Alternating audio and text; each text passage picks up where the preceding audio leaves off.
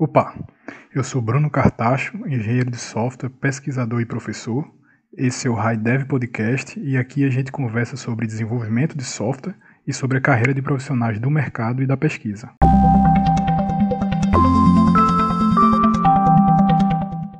Hoje a gente conversa com Celso Santa Rosa. Ele é engenheiro de software, tem mais de 20 anos de experiência na área e trabalha atualmente no Spotify em Estocolmo, na Suécia. Conversamos sobre os desafios de trilhar uma carreira fora do Brasil e sobre a experiência de Celso com Consumer Driven Contract Tests, como uma forma de garantir que APIs que produzimos e consumimos se mantenham funcionando dentro de uma arquitetura baseada em microserviços.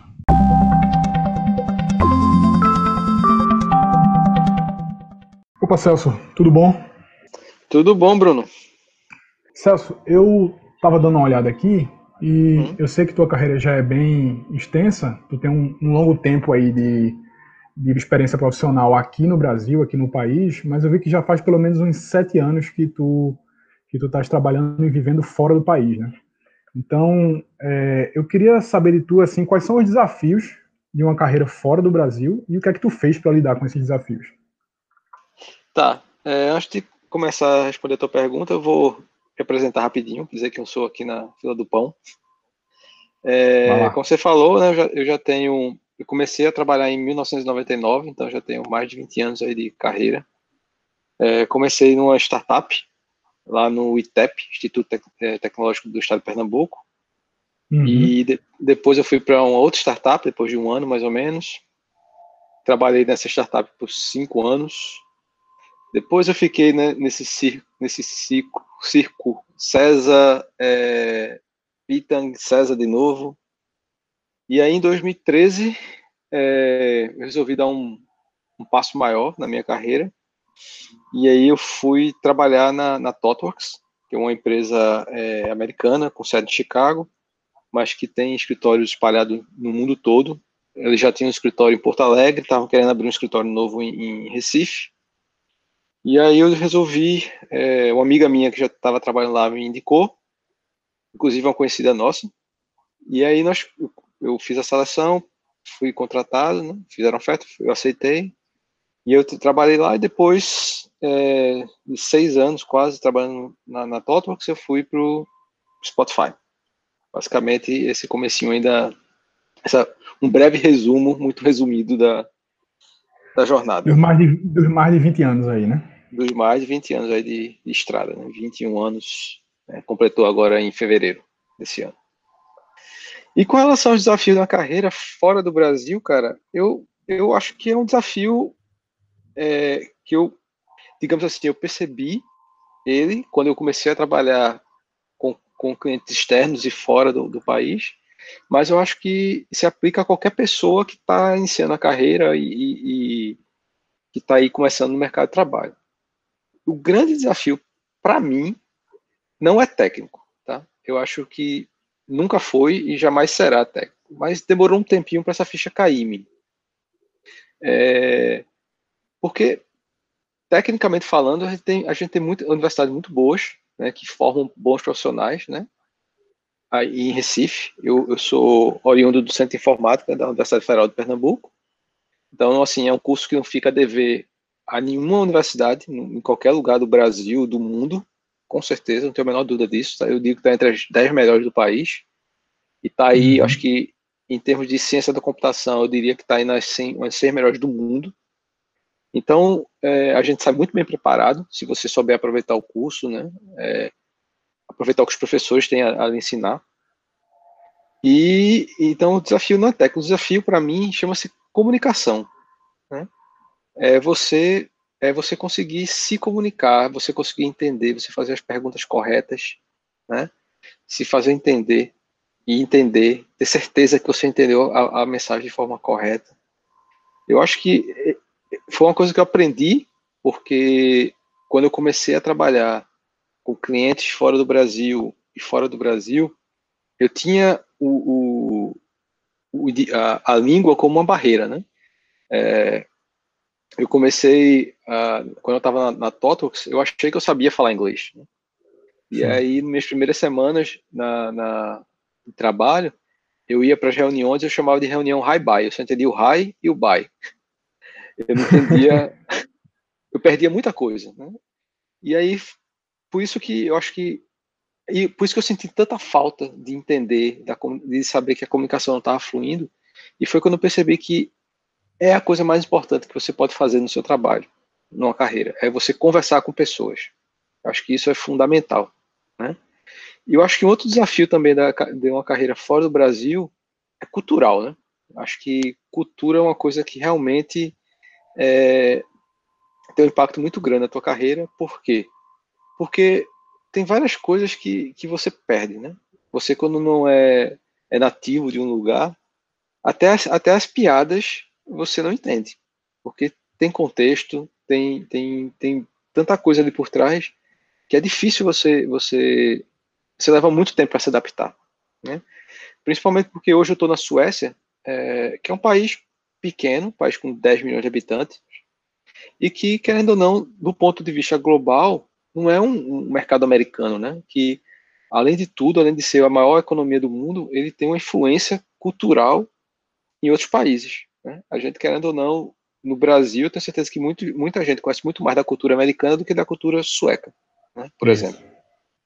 Então, isso é uma coisa que realmente também é outro desafio é, que acho que é muito importante quando você tenta ter uma carreira fora do Brasil, principalmente quando não é Estados Unidos, né, que é um, digamos assim, um mainstream de, querendo ou não, mesmo estando fora dos Estados Unidos, você tem uma influência muito grande, né, de fora para dentro. Então, realmente, tu considera que a tua experiência, a tua formação no Brasil, elas foram mais do que suficientes do ponto de vista técnico para tu seguir uma carreira de sucesso, então, né? Sem sombra de dúvida. Eu acho que o que eu aprendi na universidade é, até o que eu não aprendi direito. Eu acho que, que, que foi, assim, com certeza, eu diria que 50% né, da, da, do que me fez conseguir é, lograr uma carreira fora, da, fora do Brasil. Sim, porque às vezes, acho que as pessoas às vezes têm um, certa, um certo temor, né, de, de tentar ir para fora ou, ou correr atrás dessas outras oportunidades aí ampliar, às vezes muito por conta da, do medo de será que eu sei o suficiente, será que será que isso é suficiente para eu conseguir me inserir no mercado de trabalho numa posição boa? E a gente vê, e eu conversando contigo agora e outras conversas que eu já tive com outras pessoas também, a gente vê que a formação que a gente tem aqui no Brasil, ela não deixa de ver de forma alguma, principalmente se a gente vai para esses centros de excelência, como você deu exemplo aqui, que é o Centro de Informática, né? Exatamente. Eu acho que a gente tem uma sorte muito grande, o Centro de Informática, ele, ele os professores são muito capacitados, né?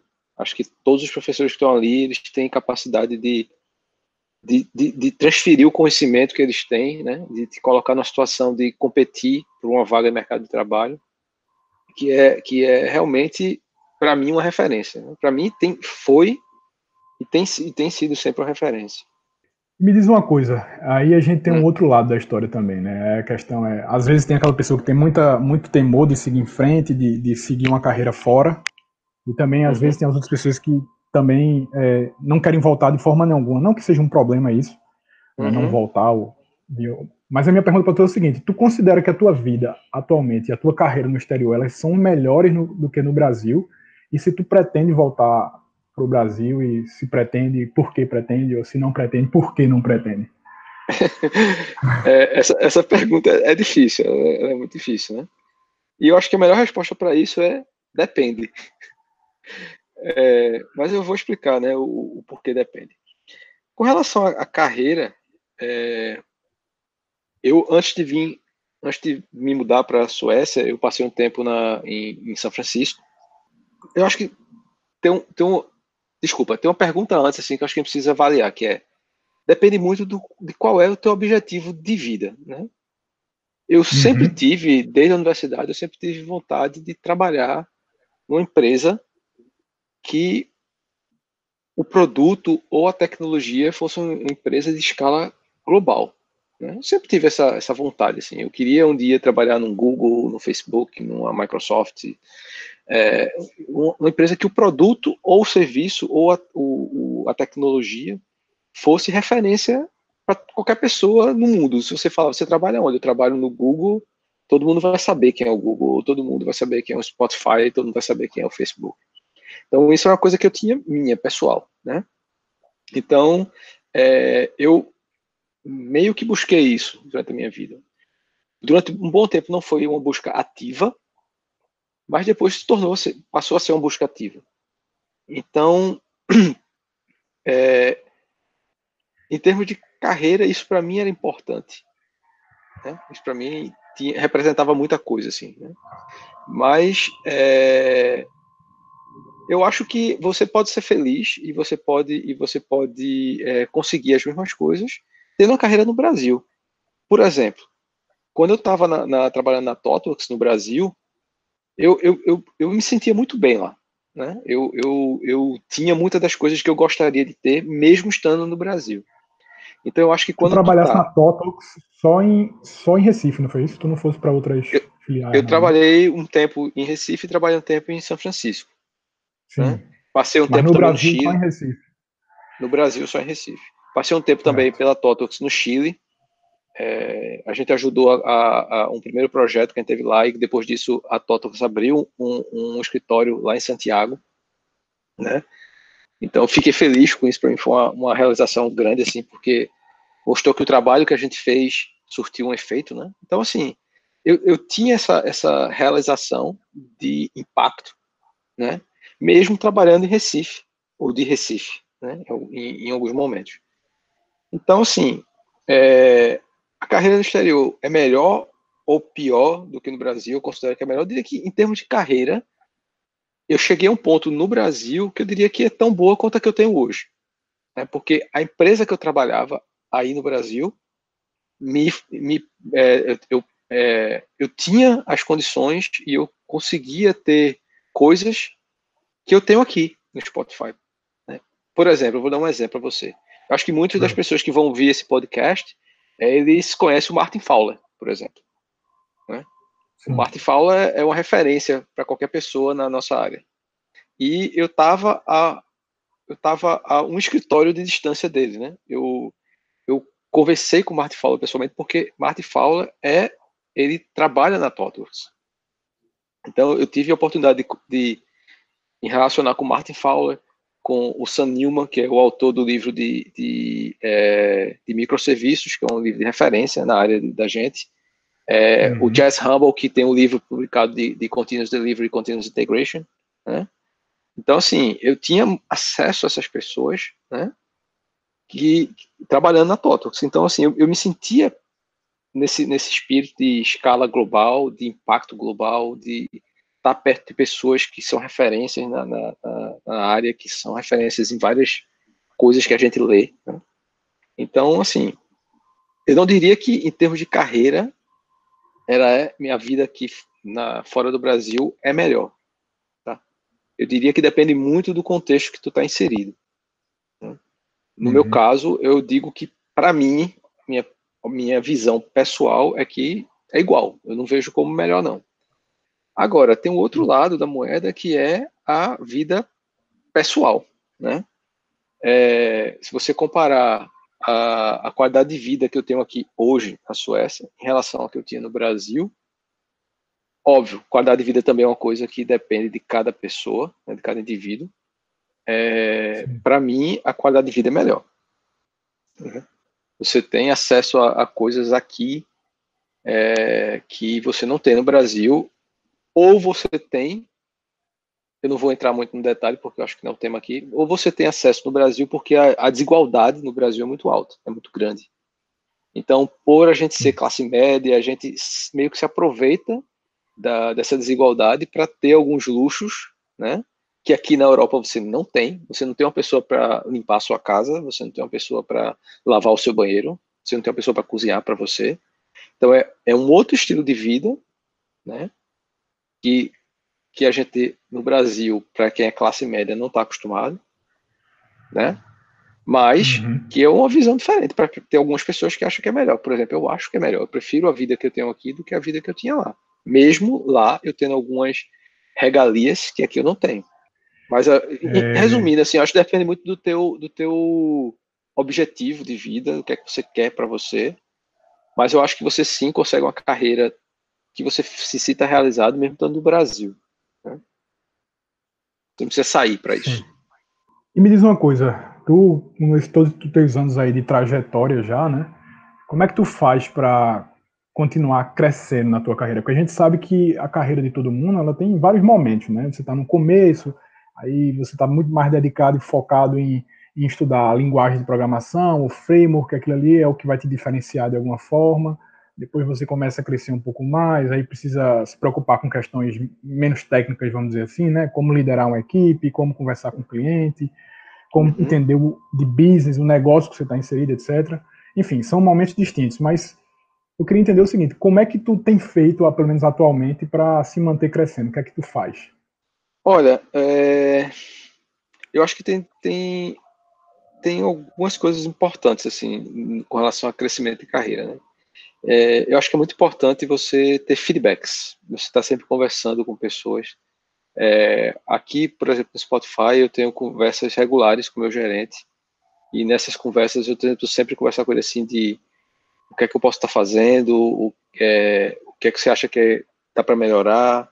É, converso com meus, com meus é, é, colegas de trabalho também. A gente às vezes faz uma coisa junto, eu pergunto, eu peço feedback, eu estou sempre tentando entender no que eu estou indo bem, né, e no que é que eu posso melhorar, porque eu acho que qualquer pessoa, é, ela não nasce já com a, com a, a, inteligência dela de forma estática, ela sempre pode aprender um pouquinho mais, né.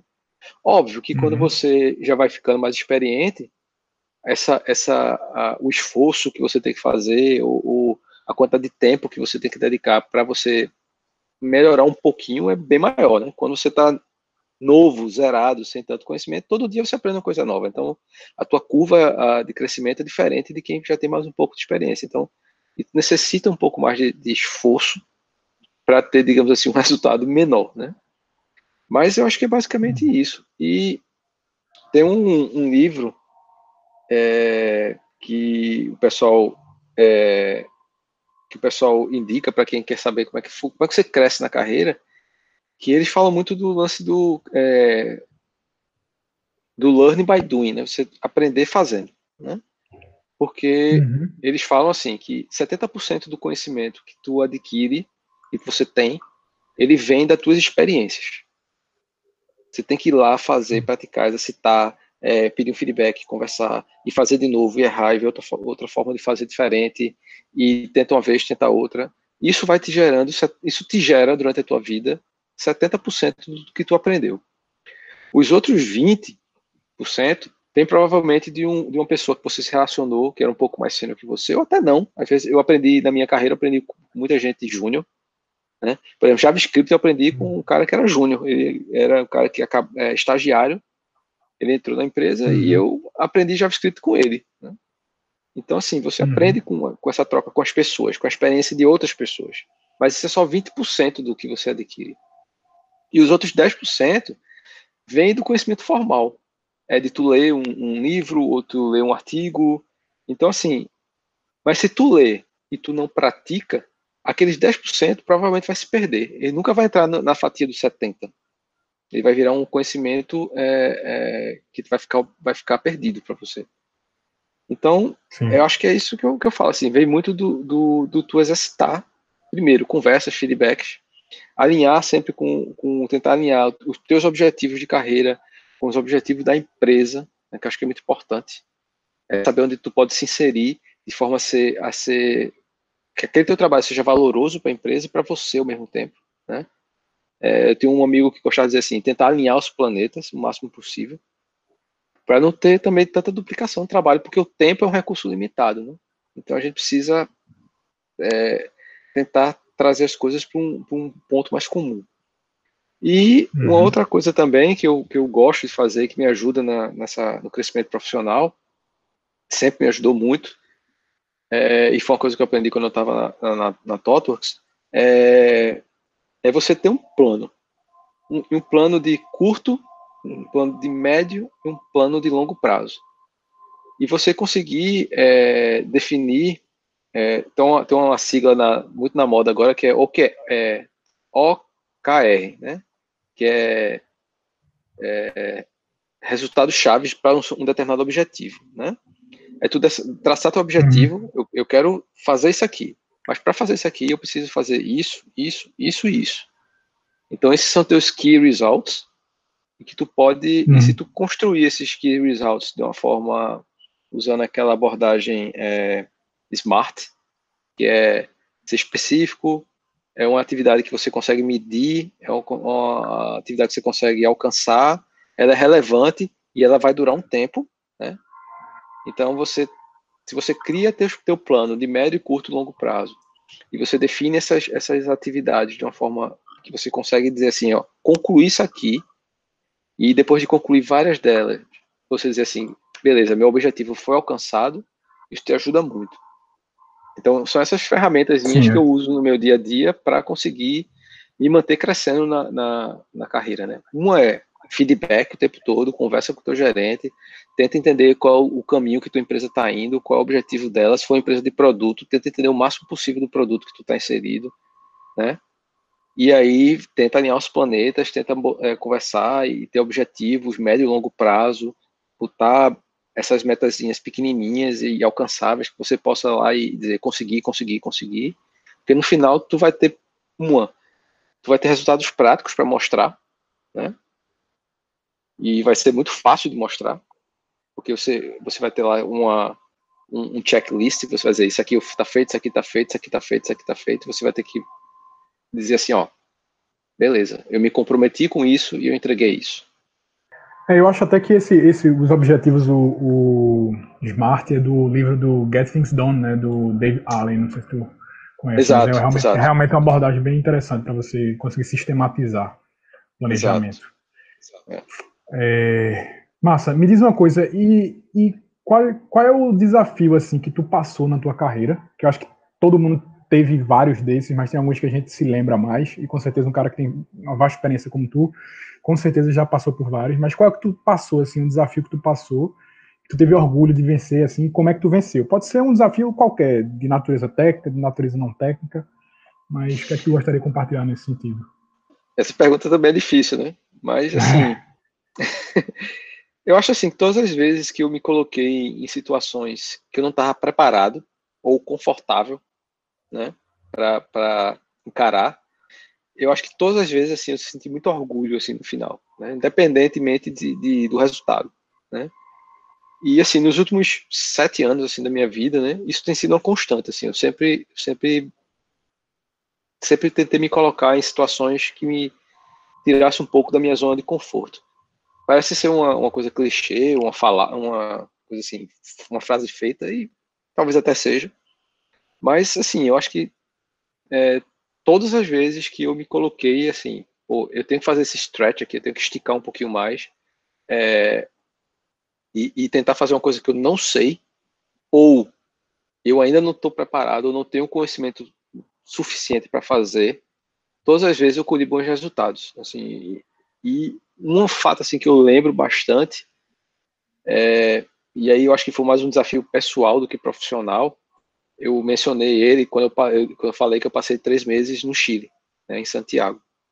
Isso para mim foi um, foi um crescimento, assim, foi um stretch profissional e pessoal, muito mais pessoal do que profissional, porque eu passei três meses longe da minha filha, minha filha na época era pequenininha, e aí eu passei seis semanas direto lá, sem vê-la, sem só conversando por, por Skype, e aí foi, foi bem difícil. Né? Foi, foram três meses bem, bem complicados na minha carreira. É, sofri muito, mas que eu tive bons, bons frutos, colhi bons frutos do lado profissional depois com isso. Então, não faria de novo, não indico para ninguém, mas foi, foi, um, foi um desafio assim que eu tenho orgulho, porque no final é, é, eu continuei vivo, né? Sobrevivi. Celso, me diz uma coisa. É, esse podcast também, a intenção é que a gente consiga conversar tanto com pessoas que sejam do mercado, metam a mão na massa mesmo, como é o teu caso, e com pessoas que sejam também na área de pesquisa, de desenvolvimento de software. Uhum. E aí, é, eu sei que tu tivesse uma breve experiência é, acadêmica, mais acadêmica, tirando a graduação, né? Uhum. E tu chegou a iniciar um mestrado em computação, inclusive lá no Centro de Informática, na UFPE, né? Universidade Federal de Pernambuco. Isso. É, e aí eu queria saber tu, por que foi que tu decidiu não seguir em frente, né? Que tu não chegou a concluir o mestrado? Suas perguntas estão muito boas. é, cara, é, a resposta simples e, e, que eu poderia lhe dar assim, eu no meio do caminho eu cheguei à conclusão que eu não nasci para isso, né? Mas assim, é uma resposta mais completa, eu diria que foram duas coisas, né? A primeira é que eu sou uma pessoa que sou muito exigente comigo, muito mais do que eu sou com as, com as pessoas que estão ao meu redor.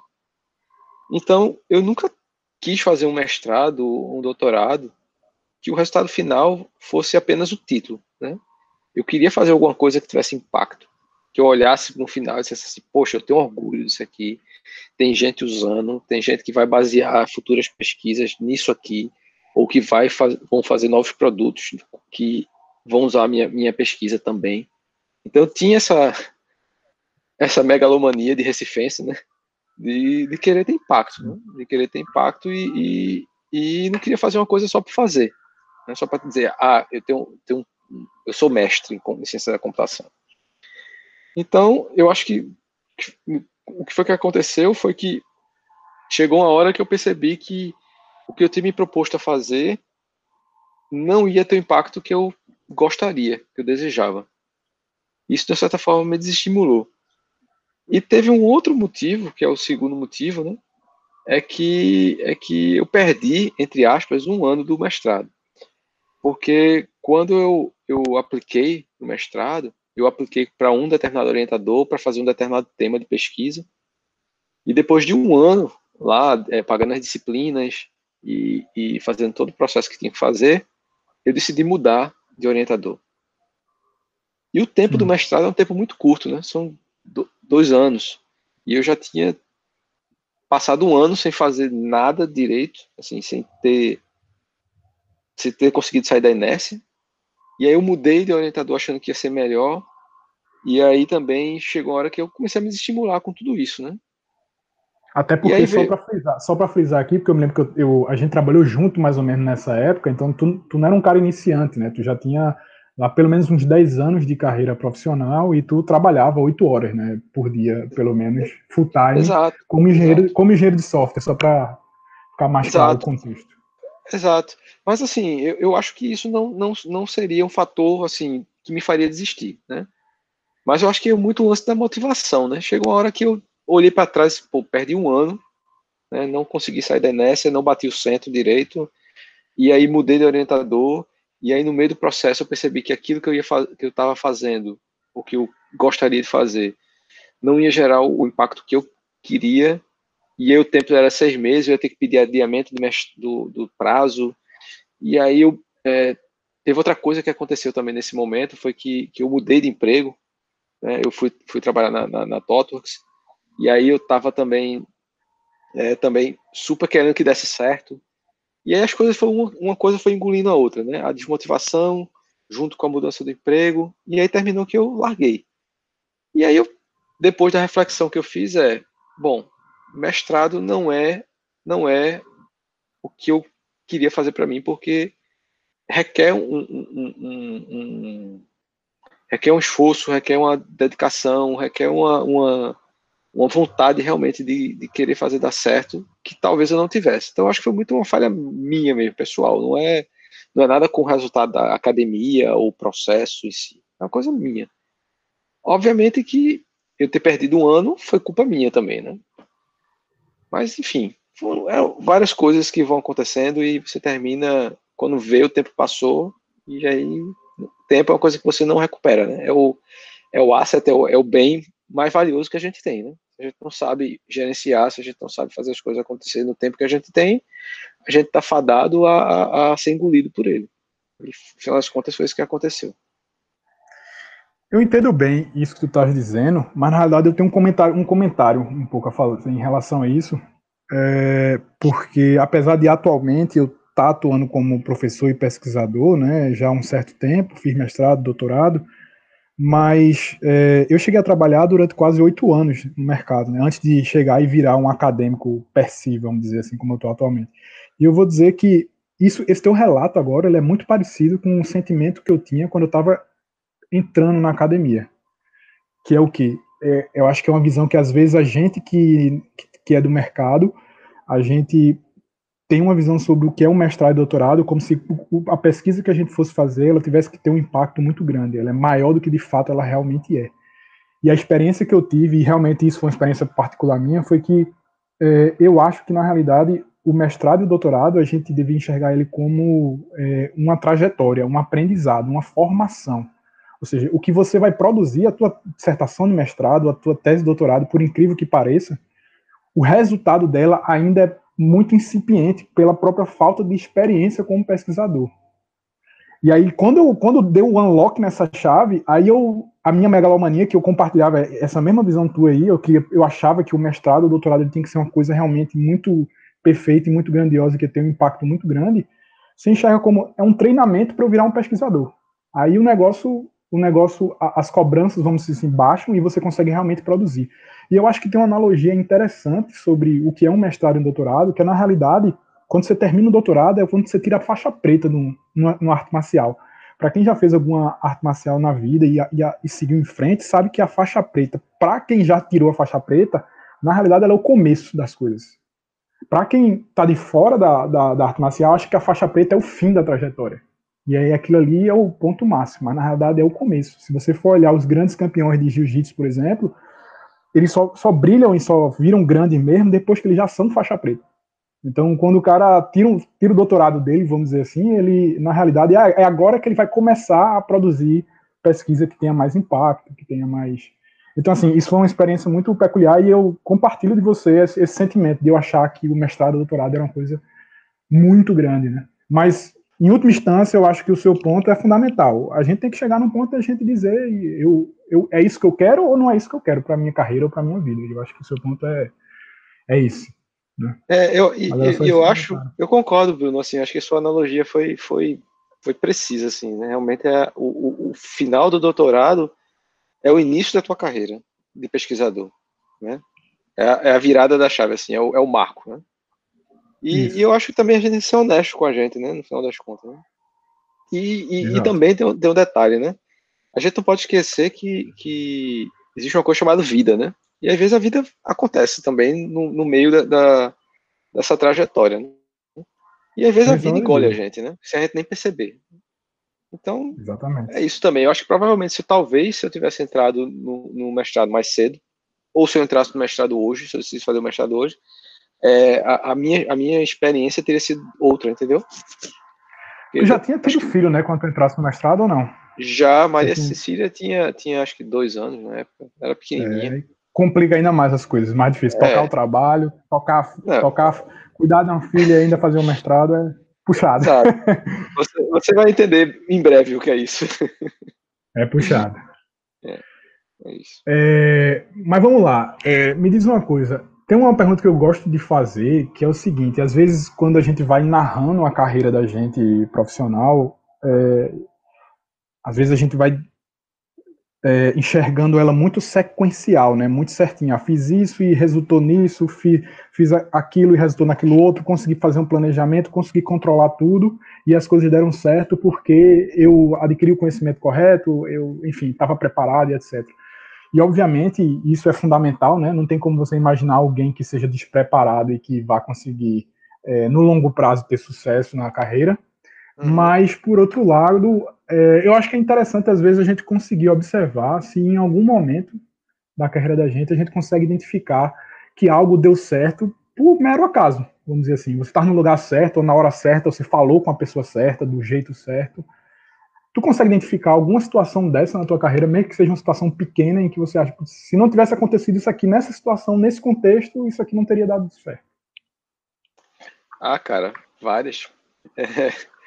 É, eu acho que, que é, acho que a sorte, ela sempre tá, tá anda de lado de mão dada com o merecimento, né? Com a competência. Né?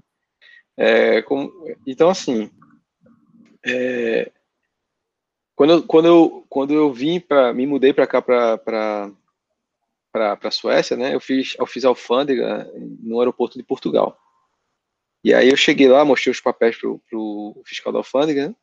E aí ele disse: Ah, você está se mudando para a Suécia? Eu disse: É, estou me mudando para a Suécia. Eu, eu, recebi uma proposta de trabalho, estou me mudando com a minha família. Aí você tá indo trabalhar onde? Eu falei, tô indo trabalhar no Spotify. Ah, que legal. Eu, disse, é, eu, eu, tive muita sorte. Aí ele respondeu para mim assim, é, ter sorte às vezes dá trabalho. E eu fiquei com essa, essa coisa assim na minha cabeça, eu disse, realmente, ter sorte muitas vezes dá trabalho. E a minha vinda pro Spotify foi uma sorte danada, cara. E aí eu vou, vou contar essa historinha rapidinho de, uhum. de exatamente isso que você falou, né? Assim, o que é o estar tá na hora certa, no lugar certo, ou encontrar, falar com a pessoa certa e de repente as coisas né, andarem. É, eu já era eu já era usuário do Spotify antes de trabalhar no Spotify e eu tinha uma conta premium, né? Eu pagava, né? Eu tinha uma assinatura. E aí é, eu vi que existia um plano família que você pagava um, um pouquinho mais e você podia ter até ter outra pessoa da tua casa, da tua família usando. Então, eu mudei o meu plano para um plano família para poder adicionar minha esposa. E aí a gente não conseguia de jeito nenhum fazer o, o plano funcionar dela. Dava erro, dava erro, e não conseguia adicionar ela. E aí eu lembrei que tinha um amigo meu que trabalhou comigo no César, que estava trabalhando aqui no Spotify. E aí eu mandei um e-mail para ele. Disse: Olha, David, é, eu fiz um upgrade do meu plano, estou fazendo, é, peguei um plano família e agora eu não estou conseguindo colocar a minha esposa. Tu pode me ajudar? Aí ele fez, aí ele me respondeu. Será ah, que bom é, falar contigo? Blá, blá, blá, blá. É, manda um tweet para o, o, perfil do Spotify, é, Spotify ajuda, né, BR, que eles vão te ajudar. Eu fiz isso, né? Mandei um tweet dizendo, explicando a situação para esse uhum. perfil do tweet. E aí ele respondeu para mim dizendo, peça para ela tentar agora, porque o problema vai estar resolvido. E aí minha esposa foi tentou e conseguiu usar o plano. E aí eu mandei um e-mail para esse meu amigo, agradecendo. Disse, cara, muito obrigado, funcionou, tá tudo de boa aqui. E aí ele me respondeu dizendo, cara, que legal, que massa, é, que bom que funcionou. Falando nisso, tem uma vaga aqui no meu time, tu não quer aplicar, não? aí eu disse, tá, coloca meu nome aí na boca do sapo, vamos ver o que é que dá, né? E aí eu tô aqui. Veja, é, assim, uma que... história que é um não bom tinha exemplo. nada a ver. É. E aí, né? E foi uma pessoa que trabalhou comigo há muitos anos no César, né? Eu sabia que ele estava por aqui, né? Eu, já, eu tinha mantinha um certo contato via perfil do Facebook, mas, né? E de repente, eu, por uma um, uma uma obra do acaso, gra, gracinha do destino, né? Tô eu aqui. É, isso aí é um, é um ótimo exemplo de uma situação dessa mesmo. Legal. Pois é. é. é... Celso, a gente ficou de conversar também, além dessa, dessa conversa aí sobre a tua carreira, que é muito legal de conseguir escutar isso, principalmente de um cara que já tem tanto tempo de estrada e bastante bem sucedido. E, enfim, a experiência que a gente já teve trabalhar junto, eu sei que tu é um profissional excepcional. E eu queria é, conversar contigo sobre o tema que tu falou que tu recentemente teve um interesse, né? E acho uhum. Que teve uma experiência enriquecedora e que acho que seria interessante compartilhar com a gente, é, que é o conceito de Consumer Driven Contract Tests, né? ou seja, testes de contrato orientados aos consumidores. Eu não sei se essa é a melhor tradução, né? porque esses termos de computação é. não são muito bons de serem traduzidos.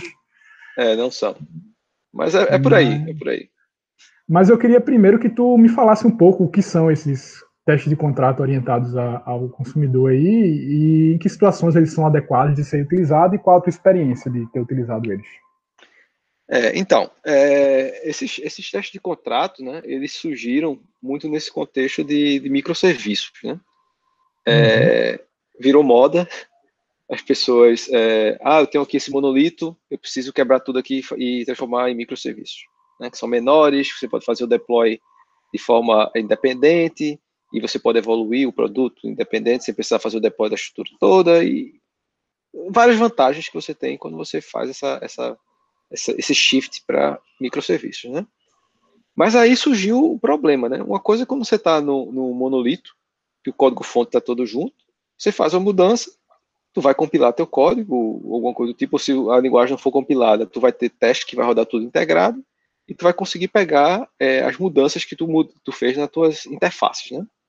Se tu tem um, modo uhum. de, de pagamento que precisa, é, modo carrinho, precisa chamar o modo de pagamento, essas interfaces são chamadas síncronas, né? que tu vai chamar e, e, você tem algum tipo de verificação estática lá, porque está tudo junto. Quando tu uhum. quebra microserviços, tu perde isso, né? Tu não tem mais essa, essa, essa, esse acoplamento é, de código, né? Então, de uma certa forma, tu vai ter que testar as tuas interfaces, né? Se um determinado microserviço precisa chamar um, um serviço de outro, isso gera uma interface entre eles, implícita, né? Então, você precisa testar isso. Então, o, os testes de contrato, eles teste de contrato, tá? Não estou falando, não falando teste de contrato dirigido pelo usuário, estou falando teste de contrato. Os testes de contrato surgiram nesse contexto, né? De você, como é que eu garanto que, já que a grande vantagem de microserviço é você poder evoluir os serviços de forma independente, fazer deploy de forma independente, como é que eu garanto que as mudanças que eu vou fazer no serviço, que depende de outro, né? Aliás, é, de um serviço que, que tem dependentes, como é que eu garanto que eu vou colocar isso aqui em produção e eu não vou quebrar essa interface que está implícita, né? Então, o teste de contrato surgiu nesse contexto, né? Microserviços, você garantir que as interfaces são respeitadas, são garantidas, e que eu consigo fazer um deploy de um determinado serviço com um determinado nível de, confi de confiança. Né? Então, isso são testes. Ou seja, ele, ele é para testar, é para testar a interface em si, não a funcionalidade, né? Porque você não a funcionalidade. Você, você perde a, a, a, verificação da análise do, em tempo de compilação, né? Do, da tipagem, isso, e você precisa dessa isso. verificação da interface em si, né? É, número é. de, de parâmetros que você vai ter num determinado método. Se eu chegar a um método X e remover um parâmetro, se tem algum outro método que usa X, ele vai provavelmente deixar de compilar, né? Uhum, se você muda exato. o tipo de retorno, ele vai também deixar de compilar. Então, ele, toda essa checagem que você tem estática de compilação, ou até quando você não tem uma linguagem que é compilada, mas que é interpretada, mas que você tem testes, né, ao redor, mas que está tudo integrado, tudo no mesmo code base, né, você uhum. perde isso. Porque você uhum. não tem mais essa dependência de forma explícita, ela está implícita, né? Tá em runtime agora, e aí você precisa de alguma forma garantir que se eu tenho um serviço que expõe uma determinada API, né, se eu remover um campo dessa API, será que eu não vou quebrar algum consumidor meu que depende desse campo? Se eu mudar o tipo do campo, será que eu não vou quebrar algum consumidor meu? E como é que tu faz isso quando tu está envolvido num ecossistema que tem 100, 200, 300 microserviços que tu não conhece quem são teus consumidores, né? Então, para isso é que serve. Aí agora entra, entra os testes de contrato dirigido pelo consumidor. Porque quem sabe de forma tácita o que está sendo consumido do teu serviço, do provedor, é o consumidor. Porque o que é que acontece? Muitas vezes você tem uma determinada API no, no teu, no, no, teu uma API REST, por exemplo, uhum. que, que tu vai retornar um, um objeto JSON, digamos assim, né? pode ser qualquer coisa, mas hoje em dia é como se implementa a maioria dos casos. Você vai retornar um payload JSON que representa um objeto, e lá nesse objeto tu tem um campo que representa uma data em string que é um formato de uma data lá, com dia, mês, ano, naquele formatinho lá de UTC, né? Uhum. Completo. Aí, beleza, aí eu resolvo, como desenvolvedor desse, desse serviço, não, eu acho que a gente, em vez de retornar uma string no formato XPTO, a gente vai retornar um long. Né? Sim. E aí eu vou lá e implemento essa, essa mudança. Como é que eu, com, como é que eu vou garantir que essa mudança que eu fiz não vai impactar os consumidores? Né? Se nenhum consumidor meu, nenhum consumidor desse serviço, se nenhum deles precisa fazer um passe desse campo, desse, desse field, ou converter ele para alguma coisa, não está usando, essa mudança é tranquila. Né? Coincidentemente, ela vai dar certo. Mas se você tiver um consumidor teu que usa esse campo de alguma maneira, tu vai quebrar ele. E tu só vai descobrir isso depois que tu fizer o deploy do, do teu sistema. Então é aí onde se insere o, o, o, teste de contrato dirigido pelo consumidor. Porque quem escreve o contrato é o consumidor. Ele vai te dizer, no caso ao provedor, olha, eu sou consumidor do serviço tal e eu me importo com isso aqui, com esses campos, com esses, é, com esses tipos, certo? Você pode retornar para mim 130 campos no teu payload, mas eu só, eu só me interesso por 20. Os outros, os outros 110 você pode mexer à vontade, né? Então, Sim. quando o, o, consumidor escreve o contrato para você e te dá esse contrato, tu tem a possibilidade de quando tu altera o código, né, tu verificar se tu não quebrou o contrato. Se nenhum outro consumidor teu que depende desse teu serviço vai ser afetado por essa mudança, entendeu? Tá, então, uma analogia até que você pode fazer até com o princípio de, de business, de negócio mesmo, né? O foco principal é o, é o cliente, né? É o consumidor. É, é a partir dele que você vai dirigir os teus esforços enquanto provedor de algum tipo de serviço ou de produto, né? Faz, faz é. bastante sentido isso. Exatamente. E, e, e, na prática, como é que isso, esse troço funciona, né? Basicamente é, eu sou o consumidor do serviço A, eu vou escrever testes do lado do consumidor, né, dizendo assim, ó, quando eu fizer a requisição tal para esse serviço do, do, do, do serviço A, passando esses parâmetros aqui, eu espero receber uma resposta com isso aqui e eu vou usar esses campos aqui dessa resposta, certo? Então, uhum. como é que isso funciona do lado do consumidor? Você basicamente você vai ter que fazer estubar ou mocar o serviço A do lado do consumidor, certo?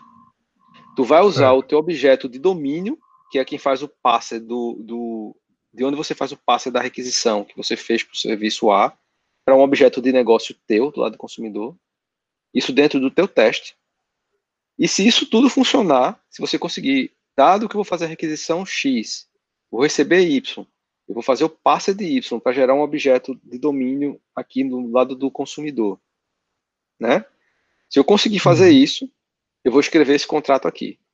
Eu vou fazer uma requisição passando esses parâmetros, vou esperar isso aqui, ele vai ter esse tipo, vai ter esse formato, e eu vou fazer o passe disso aqui e vai tudo funcionar. E aí, uma vez que você escreveu esse contrato, você entrega esse contrato para o serviço A, para quem está escrevendo o serviço A. Diz, ó, oh, serviço A, eu sou o consumidor B e eu tenho um contrato aqui para você. E aí o, o serviço A vai incorporar isso dentro do pipeline dele, de, de entrega contínua ou de, ou de integração contínua. Qualquer mudança que ele fizer, que o código dele for integrado, for compilado, for testado, ele vai ter que verificar se esse contrato continua respeitado. E tu chegasse a ter uma experiência de aplicar todos esse, esses princípios num projeto real, tivesse uma experiência de fazer isso daí, qual, qual foi a tua percepção em relação a que é que melhorou, o que é que, o que, é que de repente gerou dificuldade?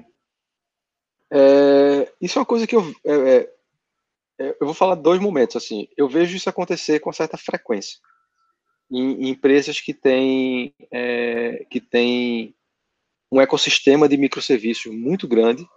Isso acontece muito, muito mesmo assim. Não é com uma frequência baixa. E quando eu tive a uhum. oportunidade de implementar isso, foi dentro desse contexto, né? A gente, eu trabalhava num projeto específico para um, um, varejista que uhum. tinha mi, vários microserviços, e aí, eventualmente, a gente sabia, ah, houve uma mudança, e a gente aplicava é, Consumer Driven, né? Contract Tests, e a gente, eventualmente, pelo menos uma vez no mês, a gente pegava um, um, um pipeline quebrado, porque alguém alterou o contrato e quebrou o, os testes. Né? Agora, ou seja, ó, é uma situação realmente real quando você tem um cenário de muitos microserviços, né? Não, com certeza, porque você não você não tem ideia quem são os seus consumidores, né? Então, como você não sabe quem está usando o seu serviço ou quem vai vir a usar o seu serviço, porque amanhã pode ser que apareça um serviço novo que vai usar o, o, a tua API. E tu não faz a menor ideia disso né? Uhum. Então, nesse contexto que, que existe essa, essa, a, esse, essa parceria, né? Os serviços estão se falando para fazer uma tarefa maior de negócio, como você falou, né? É, você não tem controle absoluto sobre, sobre o, teu, o teu ecossistema. Você não sabe exatamente quem está usando, quem vai usar, quem vai deixar de usar, né? Então, para isso é que serve esse, essa, essa, essa ferramenta. É te dar essa confiança de, ah, esse campo aqui que eu estou usando na, na, na, minha API, eu acho que eu tenho que remover. Mas qual a confiança que tu tem de remover? Quem te dá essa confiança? são teus testes. Né? Uhum. Então entra muito nesse conceito. Agora, óbvio, é, eu estou falando isso de uma forma mais abstrata, né? Uhum. Tentando trazer isso para o mundo mais real, existem ferramentas que te ajudam a, a, a, implementar a técnica. Existe uma ferramenta que foi a que eu trabalhei, que é a que eu conheço, chamada PACT, P-A-C-T, que é como fosse pacto uhum. em, em, português, que ela é a ferramenta que ajuda tu a escrever os testes do lado do, do consumidor, né? Então ela tem integração com o Maven, com, com Gradle, que você pode usar para uhum. invocar as, as funções na hora de tu estar tá rodando teu pipeline de integração, né? Gerando os contratos. E o Pact ele fornece uma outra coisa chamada Pact Broker, que é um serviço externo que o que tu faz é, uma vez que gerou o contrato, que o consumidor é, executou o teste, está tudo funcionando do lado dele, ele gera um contrato, ele faz um upload para esse, esse Pact Broker. E ele diz assim, eu sou o consumidor A do serviço B. Isso é como se fosse uma chave nesse Pact Broker. E aqui está uhum. o contrato. E aí o que é que acontece? Do lado do serviço do, do serviço do provedor, quando ele está executando o pipeline dele de integração contínua, ele vai lá nesse Pact Broker e diz assim: me dê todos os contratos onde eu sou o fornecedor. Então ele faz o download de todos os contratos, né? E aí ele executa localmente do lado dele para verificar se não quebrou nada. Então é assim que funciona, entendeu? É, o consumidor ele escreve, ele faz o testezinho dele contra um servidor mocado, né? contra um serviço que está estubado, mocado, quer que seja, garante que aquela chamada dele, quando ele chamar daquela, com aqueles parâmetros, vai retornar um, um payload tal, que ele consegue fazer o passe disso, gerar uma instância de um objeto de negócio, né? e aí ele escreve o contrato baseado nessa requisição que está mocada. Uma vez que isso funcionou, ele faz o upload desse contrato para esse Pact Broker, dizendo, ó, oh, a chave desse contrato é o seguinte: eu sou consumidor A e esse contrato aqui é para o provedor B. E aí o provedor B, quando está lá no pipeline de integração contínua, ele pergunta ao, ao Pact Broker, me dê todos os contratos onde eu sou provedor. Então ele vai fazer o download uhum. localmente, ele executa esses contratos para verificar se está tudo funcionando direitinho. Geralmente ele faz isso contra um serviço que está realmente executando, rodando, num ambiente de staging, por exemplo, não é em produção.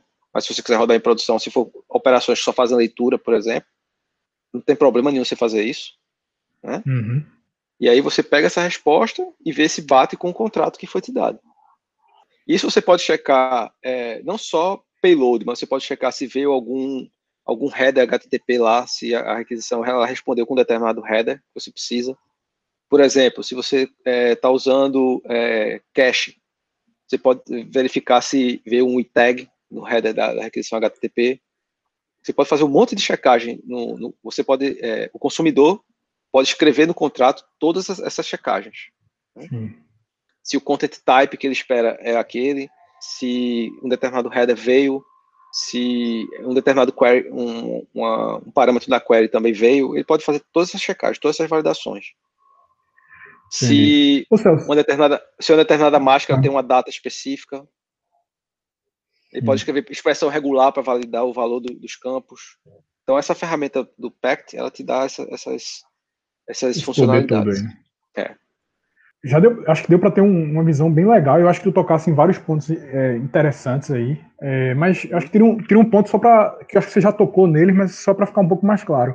Porque esse conceito né, de, de Consumer Driven Contract Tests, ele meio que, é, vamos dizer assim, ele meio que tangencia vários outros conceitos, né, e às vezes pode gerar uma certa confusão.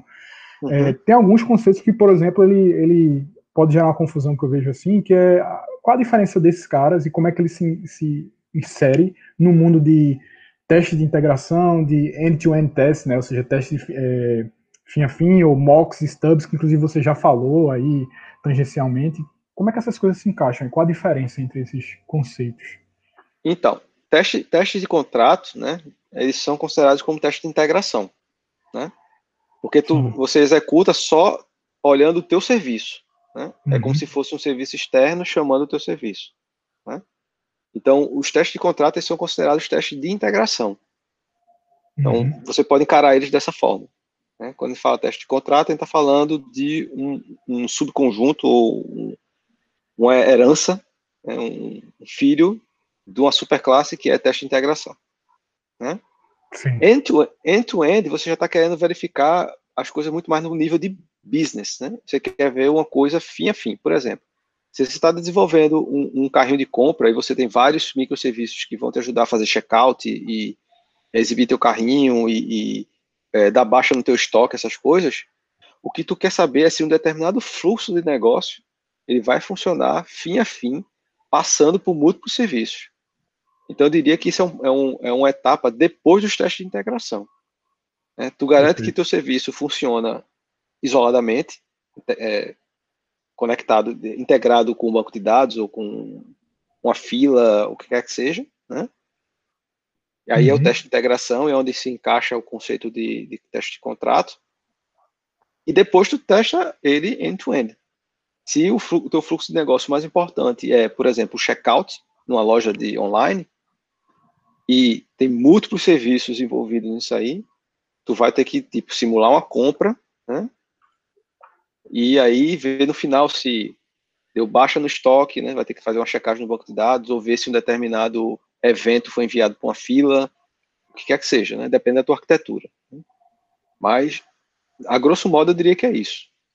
É, é nesse, nesse, nesse, uh, nesse cenário que, que os testes de contrato se encaixam. Ele é um teste Entendi. de integração. E uma coisa que também eu acho que tu já chegou a, a tangenciar também, mas que visivelmente ele tem uma relação forte, que é esses, esses é, contract tests aí, eles se encaixam é, dentro aí de um pipeline de CICD, né, de integração contínua e de deploy contínuo e de é, é delivery contínuo e tal. Ou seja, eles têm uma, uma relação forte aí, né? Como é que eles se encaixam assim? Então, já desse uma... É, eu, eu, eu, eu, eu deixava, eu quebrava meus testes quando eu tinha um, meu, no meu pipeline de, de continuous delivery, eu quebrava é, cada estágio do pipeline era um determinado tipo de teste. Né? Por exemplo, uhum. eu tinha meus testes unitários, era a primeira coisa que eu executava, né? Depois eu rodava os testes de integração, né? Desculpa, os testes de contrato. É, depois eu rodava testes de integração usando é, BDD, uhum. eu verificava a minha API em si, não como ela se relacionava com outros serviços, que no caso seria a responsabilidade do teste de contrato. Depois tinha um passo que era os testes end-to-end. E aí o último passo é você fazer um. Você pode, por exemplo, você pode ter múltiplos é, ambientes de deploy. Você pode ter um ambiente de desenvolvimento, você pode ter um ambiente de QA, você pode ter um ambiente de staging, de é, é, UAT e depois produção, né? Cada um uhum. deles se vindo para um propósito diferente. Então, geralmente a gente rodava esses, esses, esse pipeline no ambiente de desenvolvimento, né? A gente fazia o commit do código, a mudança, todos esses testes eram executados no ambiente de desenvolvimento, né? E aí, uhum. depois que tudo funcionava, aí você pode decidir se você quer mover esse teu pacote para um próximo ambiente automaticamente, ou se você quer clicar no botão para que isso seja feito, né? E aí, o que acontecia, por exemplo, a minha experiência que eu tive, que eu gosto de fazer, é ter um ambiente de desenvolvimento, um ambiente de staging no meio, e depois um ambiente de produção.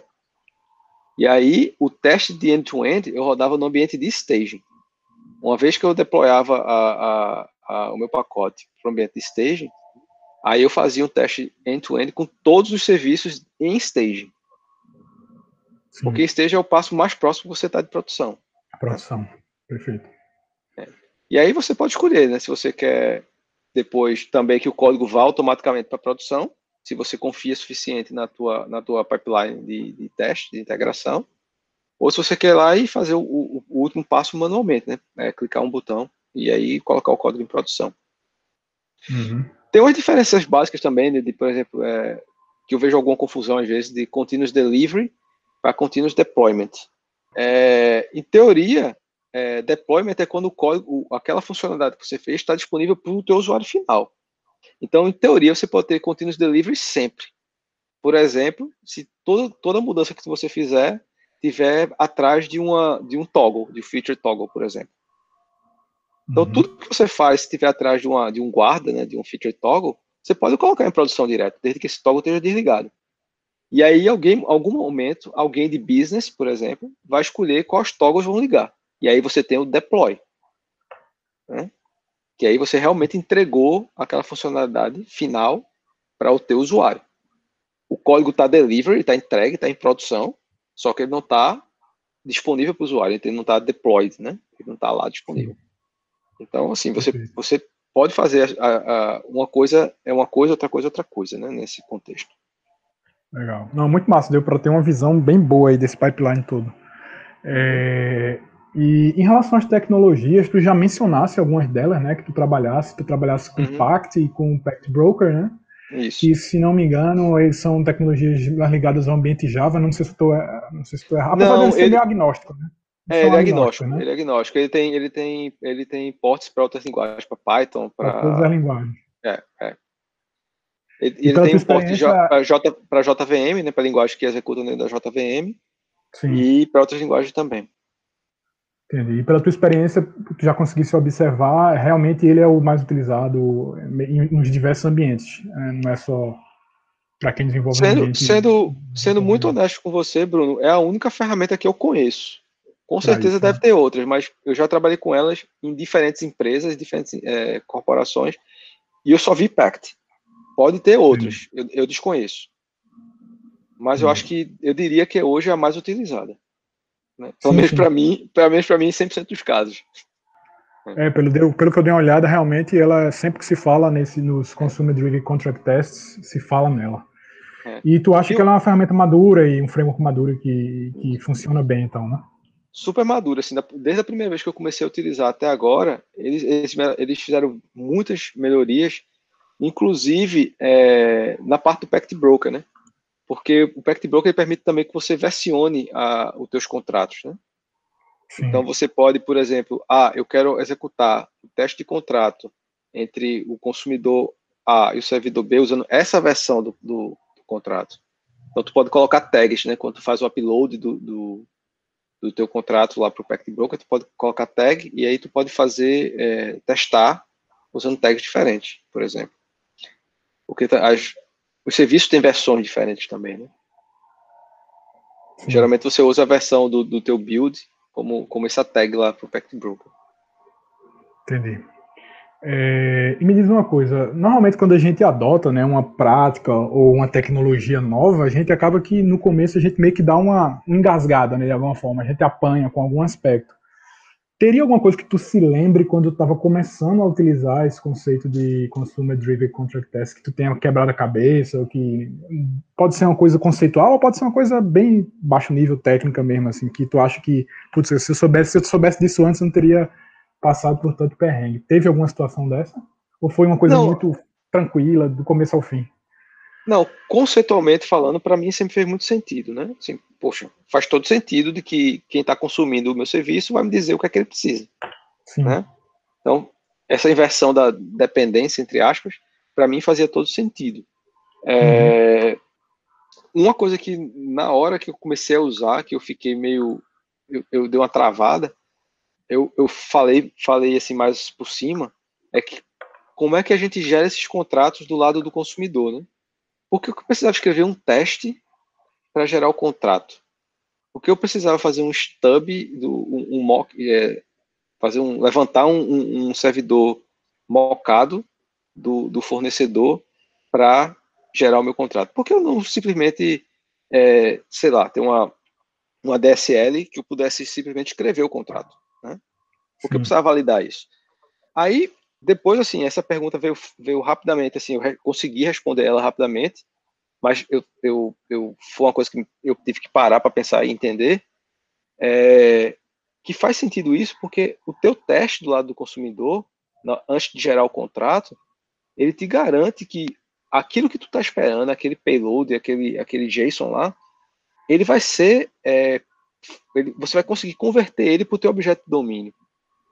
Então, se tu, se tu como consumidor mudou o teu objeto de domínio, né? O teu contrato uhum. automaticamente mudou também. Se você está dizendo, uhum. ó, eu estou mapeando aqui um atributo do meu objeto de domínio para esse, esse, esse campo aqui do contrato, se eu remover esse cara do meu objeto de domínio, o contrato muda. Né? Sim, certeza. Então, para isso que você precisa executar esses testes do, do lado de cá. É muito mais para garantir que o código que tu tem é compatível com o contrato, entendeu? E se você mudar esse código, você tem que mudar o contrato. Celso, eu, antes de da gente conversar aqui, eu disparei lá no meu Twitter dizendo que eu ia conversar com um cara excepcional, é, e, é, e é a mais pura verdade, e aí eu posso falar é, com conhecimento de causa que eu trabalhei contigo é, durante um período razoável, você é um cara realmente diferenciado, e, e aí as pessoas perguntaram algumas coisas, então é, queriam, queriam exatamente escutar a experiência de alguém que tenha trabalhado já com essa, esse, esse conceito de Consumer Driven Contract Tests. E aí eu tenho algumas perguntas para tu aqui. A primeira é do é, Rafael Goski, ele é gerente na CSG e ele pergunta o seguinte: gostaria de um comentário prático e não teórico de como funciona a sustentação desses testes em produção. Quem monitora? Como é o fluxo? Quando quebra o contrato, por exemplo, né? O que fazer? Uhum. O que não fazer? Enfim. De certa forma, você já tocou um pouco nesse assunto, né? É, falou é. do fluxo, mas queria como é, dar uma resumida para dar essa. Pode repetir o nome, o nome da pessoa que fez a pergunta? É o Rafael Gorski. Rafael. Eu acho que é assim a pronúncia. Vamos lá, vai ficar só desculpa no Rafael, então. Desculpa, se, não, tiver, não... É, desculpa se eu estiver errado, Rafael. vai, vai ficar só no Rafael para não correr o risco de errar o sobrenome dele. É, funciona, é, a prática a, funciona da mesma forma, Rafael, quando você quebra um teste unitário, né? Você, se você tem um hum. pipeline de entrega contínua, se você tem uma ferramenta que você está usando para rodar esse pipeline, por exemplo, Jenkins, é, TeamCity, qualquer uma dessas ferramentas que você tem disponíveis hoje no mercado, que executam é, integração contínua, quando, quando o teu teste quebra, a primeira coisa que você vai fazer é olhar porque ele quebrou. Né? E a responsabilidade, nesse caso, o teste ele vai quebrar do lado do fornecedor do, do, do serviço não do consumidor, certo? Uhum. Ele vai que assim, o, o, o, o estar vermelho, estar quebrado, é muito mais importante do lado do, do fornecedor. Por quê? Vamos supor que ele foi lá e, como eu falei, ele removeu um campo da, da, da API dele. Ele tirou um campo. E aí, um consumidor X escreveu um contrato dizendo que, não, eu preciso desse campo. E aí você foi lá, Sim. fez essa alteração no teu código lá do lado do fornecedor, né, do provedor, tirou esse campo do contrato, né? E aí quando você for executar o teste de contrato, ele vai quebrar, porque naquela tua resposta lá não vai vir o, campo mais. E aí no contrato tem dizendo que o campo tem que existir. Aí ele vai dizer assim para você, ó, é, Rafael, o consumidor X depende desse campo Y quando faz essa requisição aqui para essa API, para esse endpoint aqui do teu serviço. Então você vai saber de cara, né, que essa mudança que você fez quebrou um consumidor. Então o que é que você tem que fazer? Das duas uma, você pode voltar a mudança, reverter o commit. Né? De repente esse commit está é, tá sendo parte de alguma outra coisa que você precisa colocar em produção rapidamente, corrigir um bug, alguma coisa, sei lá. Então você pode reverter ou uhum. faz aquela coisa que eu falei no começo do podcast: conversa, né? comunicação, ferramenta mais importante que a gente tem que aprender.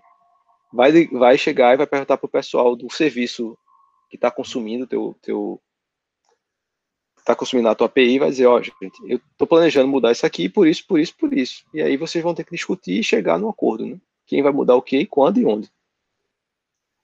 Isso, ô Celso, isso funciona bem também quando esses contratos eles funcionam bem também é, para serviços externos à sua empresa, por exemplo, eventualmente que você venha consumir. Vê só, é, aí você, você, você, é, eu devia ter falado isso, foi até bom você lembrar, que é quando não usar, né? Porque isso é uma coisa que é importante, né? A gente tem que Exato. saber que quando é que isso se aplica quando é que eles não se aplicam. Né? Então, eu diria o seguinte: eles não se aplicam quando você tem uma API que é pública. O que é, que é uma API pública? Por exemplo, o Facebook ele tem uma API que ele expõe os dados, você consegue consultar, é uma API pública. Existem milhões de usuários usando essa, essa API. né? Uhum. Então, é inviável o Facebook manter teste de contrato para todo mundo que usa essa API dele. Né? Perfeito. Seria, Perfeito. Seriam milhares. Esse uhum. é um cenário assim, específico quando o, o uso do, do teste de contrato não é recomendado.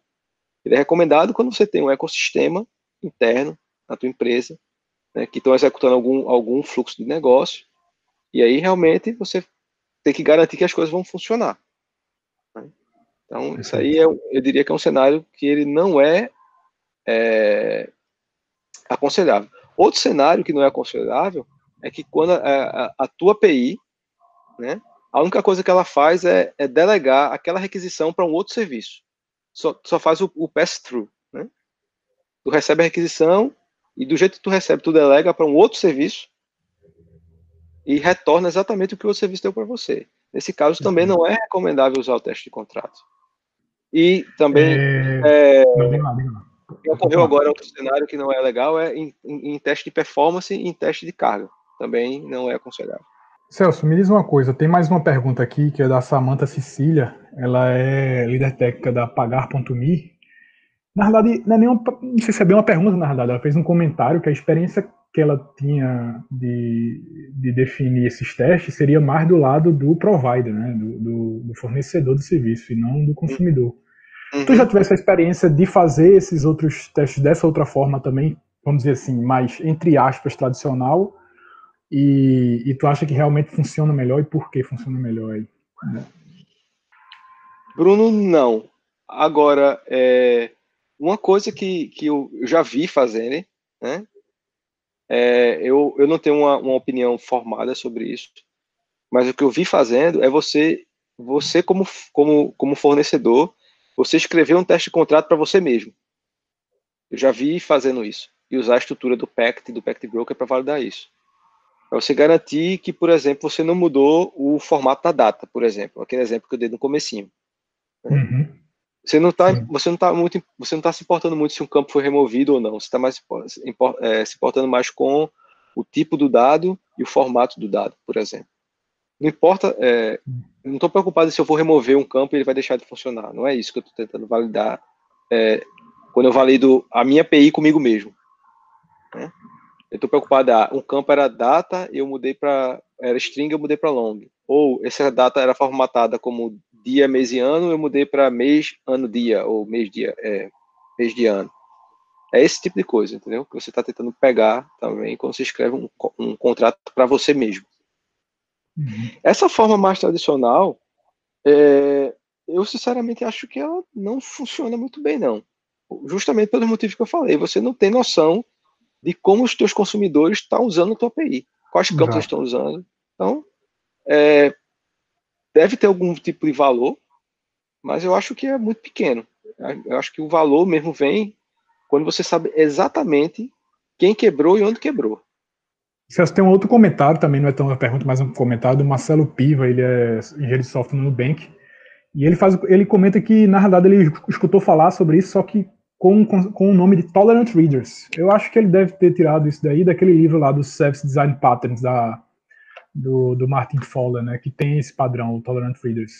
Tu, tu poderia falar um pouquinho sobre a diferença? Tu tem conhecimento desse padrão e, e qual a tenho, diferença dele? Tenho, ah. tenho sim, tenho sim, tenho sim. Isso, isso aí, é... esse Tolerant Readers, na verdade, esse conceito, ele vem um, de um pouquinho antes, né, ele é mais velho. Ele vem da, da, da de, de, da arquitetura de computadores, né? Que o cara que é, chama-se é, Postels Law, se não me engano. É, P-O-S-T-E-L Law, Lei de Postels. Que ele fala uhum. que você tem que ser tolerante com o que você recebe, com o que você lê, mas você tem que ser super estrito com o que você escreve. O que é que isso quer dizer? Esse lance do, do, do, do teste de contrato isso aí não tem nada a ver com teste de contrato, tá? Mas, assim, basicamente uhum. é: existe, algum, existe um conjunto de mudanças que eu posso fazer na minha API sem, sem me preocupar que vai quebrar o consumidor. Por exemplo, eu posso adicionar um campo novo. O campo é novo, ninguém está usando. Eu posso adicionar. Eu posso uhum. adicionar campos na minha API uhum. nova. Concorda? Isso, em teoria, em teoria, não deveria quebrar nenhum consumidor. Certo? Mas eu já vi casos de acontecer que alguém diz assim: não, eu sou estrito no meu contrato, eu só recebo se for exatamente assim. Se tiver um campo a mais, não vai funcionar. Isso não é uma boa prática quando você está consumindo APIs. Então você tem que ser um, um, leitor tolerante, é onde vem esse nome. Certo? Sim. Na verdade, eu, eu, é, mais, é, mais, um princípio né, de projeto. É, não deixa de exato. ser um padrão, né? O padrão de projeto nada mais é, do é que um princípio, é, mas. É, exato. Ele não você tem não necessariamente deve... um desenho, ele não tem necessariamente um desenho, uma classe que você vai, como normalmente os padrões de projeto, Isso. quando a gente pensa, ele tem, né? Ele é mais uma, Isso. uma boa prática, vamos dizer assim. Mas né? eu, eu, acho que é um princípio mesmo, assim, é dizer assim, ó, velho, você tá lendo, você tá consumindo uma API, você precisa, você precisa ser flexível, no sentido de que, se vier coisas que você não conhece, ignore. Entendeu? Sim.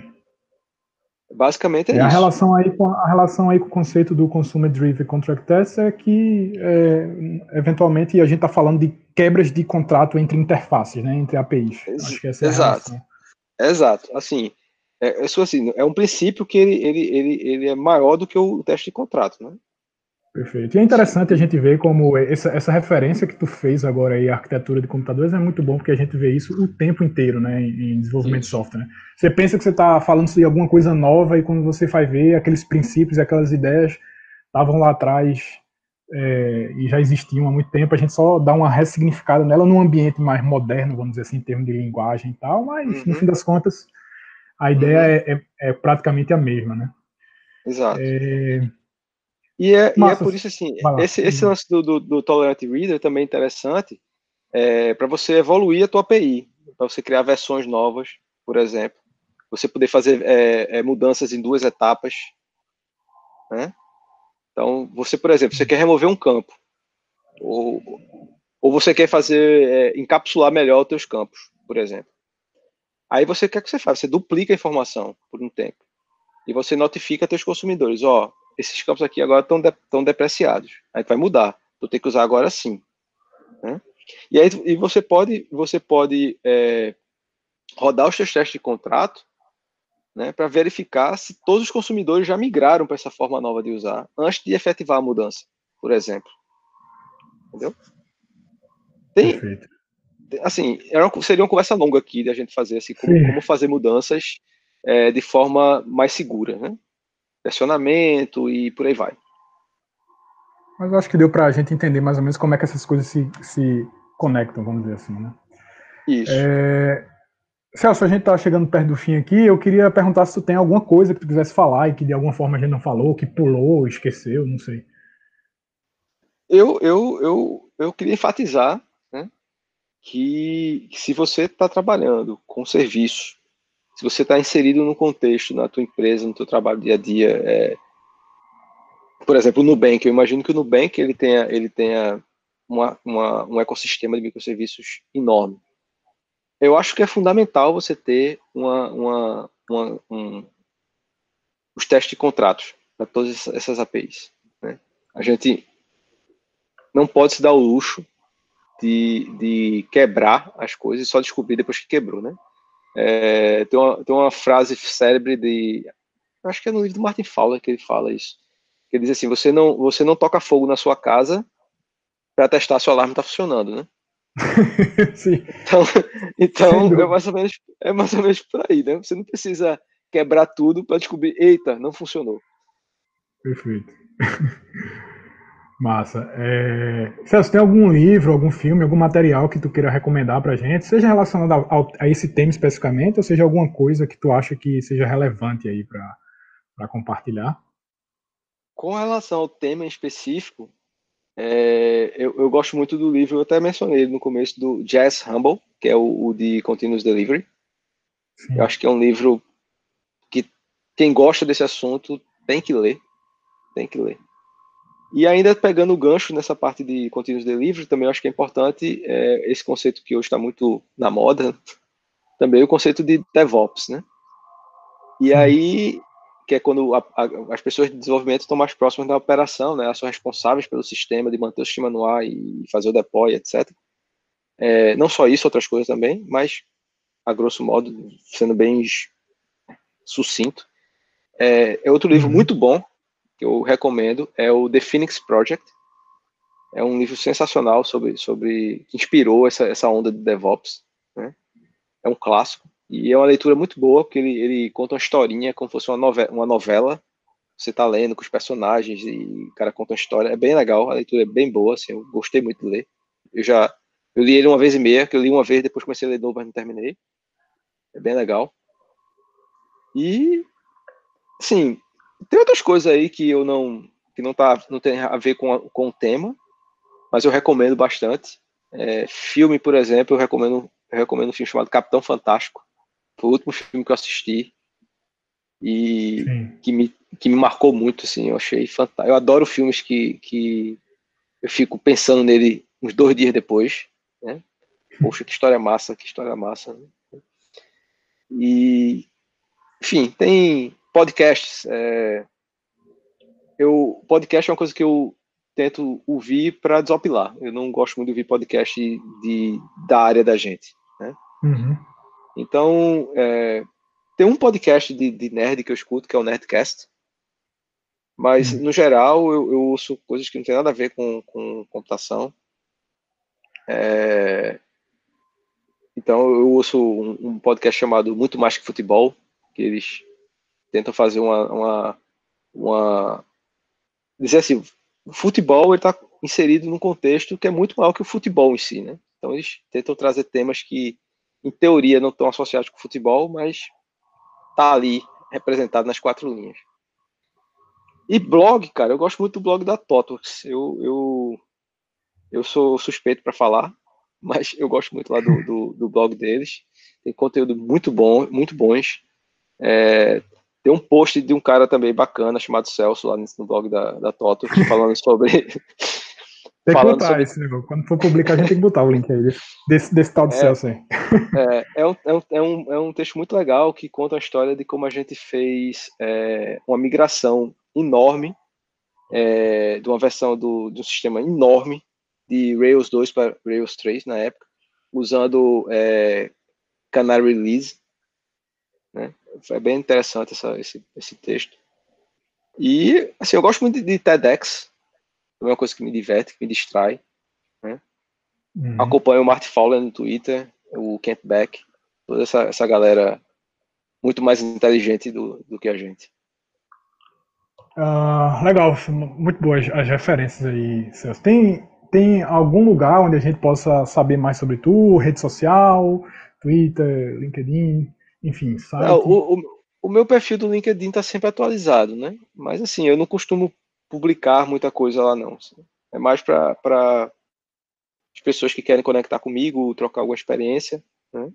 Nossa. Mas para isso. Procura assim, por Celso Santa Rosa mesmo, né? Celso Santa Rosa. O meu perfil no, no Twitter é arroba Celso Santa Rosa. É, Facebook eu não uso. Eu, eu, me livrei dessa droga aí, eu tô limpo faz quase um ano. é, não, era um, eu prefiro Instagram, que é só figurinha, só coisa bonitinha. A vida, a vida no Instagram é mais bonita.